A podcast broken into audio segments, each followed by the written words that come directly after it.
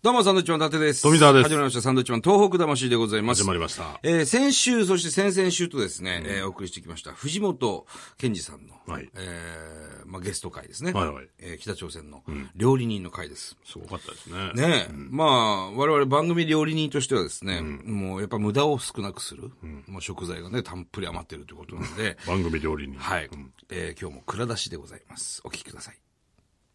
本当にまあ一生懸命私もやってるつもりですけども、えなかなかね、あの政府の方がね、はいやっぱり私にそういう大変な大事なものを預けるわけにはいかないと、はあはあそれでやっぱりあの外務省関係がええものすごく反対は、反対なわけですよ、えーですからそれで私は困ってるわけなんですよ、はあ本当にね。うん、私にその親書たるものを預けていただければ、本当この拉致ってものはね、もう簡単に片付きます。そうですね。解決し簡単まにす。解決しますよ、当然。うんやっぱりそのサングラスにバンダナを巻いてるっていうのがちょっと怪しいんですよいやね。いやいやいやいや、外務省が外務省そこ怪しんでるわけじゃないです。それはもう、藤本さんのスタイルですからね。 ねそうなんですよ。私もこれスタイルですからね。ずっとそうですもんね。これ被らない、被らないともういろいろ話ができなくなっちゃっ た。そうなんですね。 そうなんですよ。どうなんですかあの、まあ、我々はもちろん行ったこともないし、ニュースでしか見ない北朝鮮なんですが、日本のことをどう思ってるんですかね、北朝鮮の方々って。うん日本のことはそうね、やはりあの自分の母親もはい日本で9歳まで育った場所、ね、ところですから、ええまあ、本当に日本はね、嫌いだっていうことはないわけですよ。あ、そうなのそもそも。そうそうそもそもね。はでですね、まだあのお母様が生存してる時は、すんごいベタ褒めだったですからね、日本のタクシーは、世界一だよと。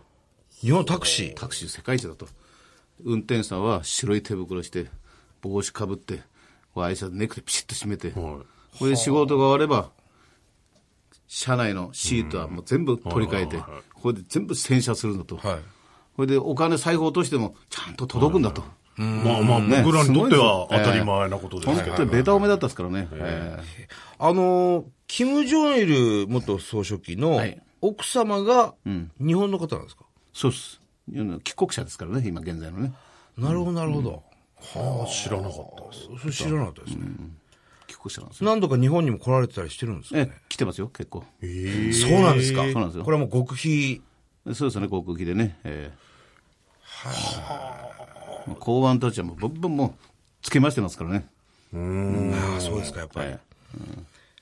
なんかね、あの、お聞きしたいことが山ほどありましてですいね、順番がよくわからなくなってるんですけ ど、あの、まあ、皆さんね、ラジオ聞いてる方も聞きたいと思うんですけど、北朝鮮はやっぱこう、日本に向かって、こう、ミサイルを撃ってきたりしてますよね。日本に向かってというか、まあ、日本海の方に撃ってきてるわけですけども、どうなんですか戦争をしたい、したがってるんですかえいえいえ、戦争はもう、我が国は戦争はするつもりないと。はそれを今回帰った時にね、はっきり言いましたからね、しょあのええージョン氏はね。そうなんですかそれでね、したくないな日本はどう思ってるんだっていうことを言う言ったけど、その後にね、えいいかい、あのー我々がね、今、あのーロケットやミサイルを上げたりしてるのは、アメリカが我が国の外交の人間が行って話を持っていくと、無理難題を押し付けてくるんだと。はい。あ、はだから仕方なく、ロケットやミサイルを上げてんだと。あ、はあ、はあ。仕方なくですよ。仕方なく。うん、そう。その後で、その後に、まあ、我が国は戦争するつもりは、アメリカと戦争するつもりつもりは一切ないんだと。一切ないと。だから、あの、藤本、今度日本帰ったら、マスコミにこのこと話してもいいよと。ええそうなんですかそうなんですよ。ええこれ今日ね、このラジオで藤本さん喋りすぎて、藤本さん誰かに探されることはないですか大丈夫ですかもう、私のもう身の回りのね、あれはもう、全部もう解けましたからね。あ、そうですか。はあ。もう追われてないですか公安には。 ね、公安には追われてません。追われてませんあよかった、それは。韓国との関係性っていうのはどうなんですか、ね韓国とはもう全く敵対同士ですね。あやっぱりそうなんですね、この朝鮮半島。同じ民族なんでね、あんたこれは本当にね、なんとか仲直りしてほしいと私は思うんだけどもね、それについてはどう思ってるんですかね、キム・ジョンウンう。ん、だからね、こればっかりはね、水と油なんですよね、本当に。あっきり言って、アメリカの手下になってますからね、韓国ですか韓国が、完璧完璧に、うんだから、嫌だと。当時は品揃えだったり、その材料なんかはもう簡単に揃う。え日本から持ってきましたからね私ははあじゃあもう日本と何ら変わらない料理をあ提ー供でかき変わんないるです全く変わんないですであの資料にですね、あの北朝鮮のお米が非常にうまいって書いてあるんですよ、すごい、まあ、こ米がねいいいい米でね、うん、それで早速それを炊いたんだけども、え炊いてまあ酢混ぜ合わせるでしょ混ぜ合わせるでしょえええ酢飯に。これであったかいじゃいいんですよはいはい。ちょっと冷めてくるとね、粘りが強くてね団子になっちゃうんですよあこれはダメだわってあのおお寿司向きじゃないそう課長に言ってね、ええあここれダメですよこのあんまり良すぎて、はいはいは良すぎてね粘りがありすぎるから寿司にはね向かないと、いなるほどだから私が持ってった要するにコシヒカリ、ね、コシヒカリで炊きますよってことでね言ったんで、うんだからお米だけはね我が国のを使ってくださいと最初、へーそういう言われましたからね、は魚は日本から持ってたのでいいいいですけども、はいお米だけはってんで北朝鮮そのうそうだから金正恩将軍に食べさずね、はい米だから、そういう同じ米を使いたいっていうそういう気持ちからでしょ、うん、でも実際、お寿司向きじゃなくて。ダメなんですよもう団子になっちゃうんですよ、うんあの藤本さんって、すみません根本的な話なんですけど、キム・ジョンイル、えー総書記の日本食の担当なんですかそれともまあ日本全部の食事の、いやいやいやいや、とんでもないですよ。私はそういう食事作らないときは、幹部たちと一緒ですからね。同じくあの席に座って出されるもので一生懸命食べますからね、美味しいもの。 本当に。あ藤本さんもええそうですよ。ええ仕事ないときはもう幹部たちと一緒ですから。あそうなんですか幹部扱いですよ。 本当に。それ例えば藤本さんが、まあ、料理を作るわけじゃないですか、よっぽど信頼してないと料理作らせませんよねでしょうね。例えばちょっと毒を入れるとか、でもね、もう不安なわけですよねでもね、我々我々もね、そうそういうね、みんな毒、ね、関係あるでしょ。ええ寿司やるときでも、ええ必ずね、5、6人はい、料理師たちが、私の手伝いする料理料理師たちがいるわけでしょ。ええそいつら必ず食わせるんですよ。これは毒味なんですよ。毒味そう、毒味。それが毒味。うん、は特にフグなんていうのはね、あ完ー璧に、よくありますからねあのー、寿司にもしますからね。あのーあえあのね、いいいい身身を、身、硬い身だからね、はうん、薄く切ったの2、3枚ね、まだか、ね、か、噛み合わせて、寿司握りますでしょ。うん、これはうまいんですよ。うん、こで、これ、藤本バカ野郎と呼ばれていたっていそううよ、のはバカ野郎。バカ野郎ってことはね、え総書記からですそう総書記はいつもさ、電話来てもね、藤本バカ野郎。ということは、ダンカンバカ野郎みたいなやつも。ということは、あの人は自分の名前を言う人じゃないですからね。なるほど自分が名乗る人じゃないですから、ああ、俺はキム・ジョンイルだなんてことを言う人じゃないから、そうですね。だからそういった感じでね、ああ、そう藤本バカ野郎、いや、将軍様、なんで、なんでご用事を言うわけですよ、私まあは。それバカが野郎は俺だっていうことなんでしょうねそういうこと日本語なんですか日本語ですよ。うん藤本バカ野郎っていうんですバかカ野郎。相当関係性ができてますよね。 じゃあもう料理じゃだけじゃなく何かにつけて呼ばれたりするようになっていくわけですか。だから馬に乗る、馬に乗る、あのー、体制なんか面白いですよ。まあ、最初にね、先頭に、あのー隊長が、あの、く馬に乗ってる、え馬を管理してる、はい騎馬、騎馬隊の隊長なんですよ。隊長ここの人が先頭走って、はいこれで将軍がこう走って、はい左側に奥様がの乗るんですよ、その真後ろに私が、ええ真横に金正恩氏ですわ。ええこの金隊正列、隊列いつも。もう完全にファミリーじゃないです かそうそう、本当に。混ざってるじゃないですか、ファミリーに。しかも後ろですか。真後ろですよ、私は。そこはもうよっぽど信頼してないとうですよね置かない場所ですよね。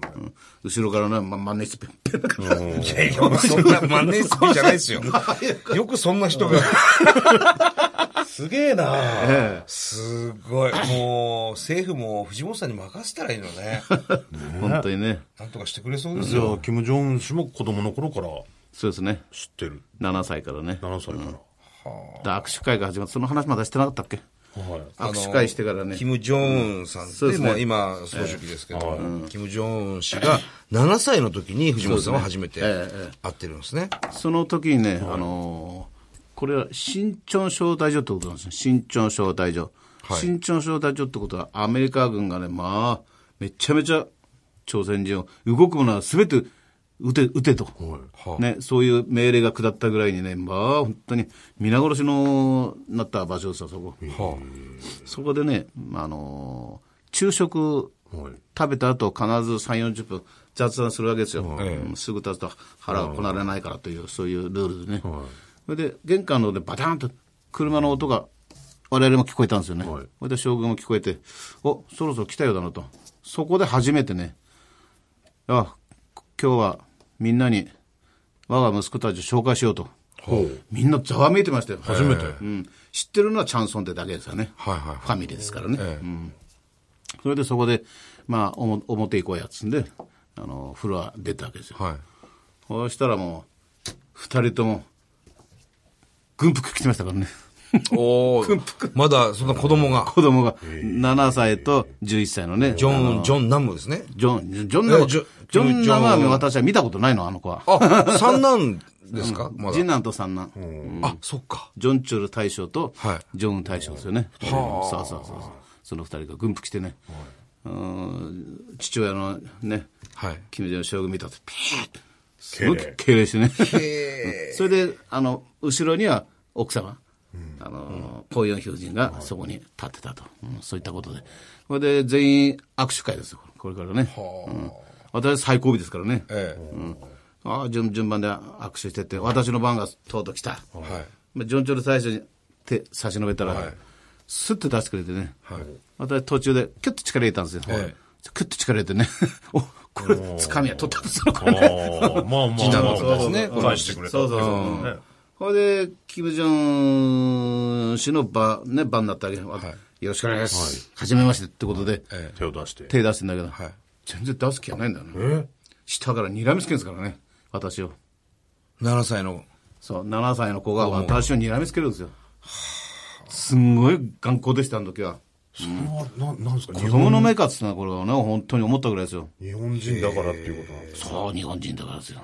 でそういう教育を受けてきてるっていうことですよだね。から、あのー大日本帝国、大日本なんかつけないよな、当然。ええ帝国軍のやからかっていうような、そんな顔でね、もう睨みつけましたからね。それで後ろから、あのー将軍が、ほらほら、藤本さんだよ。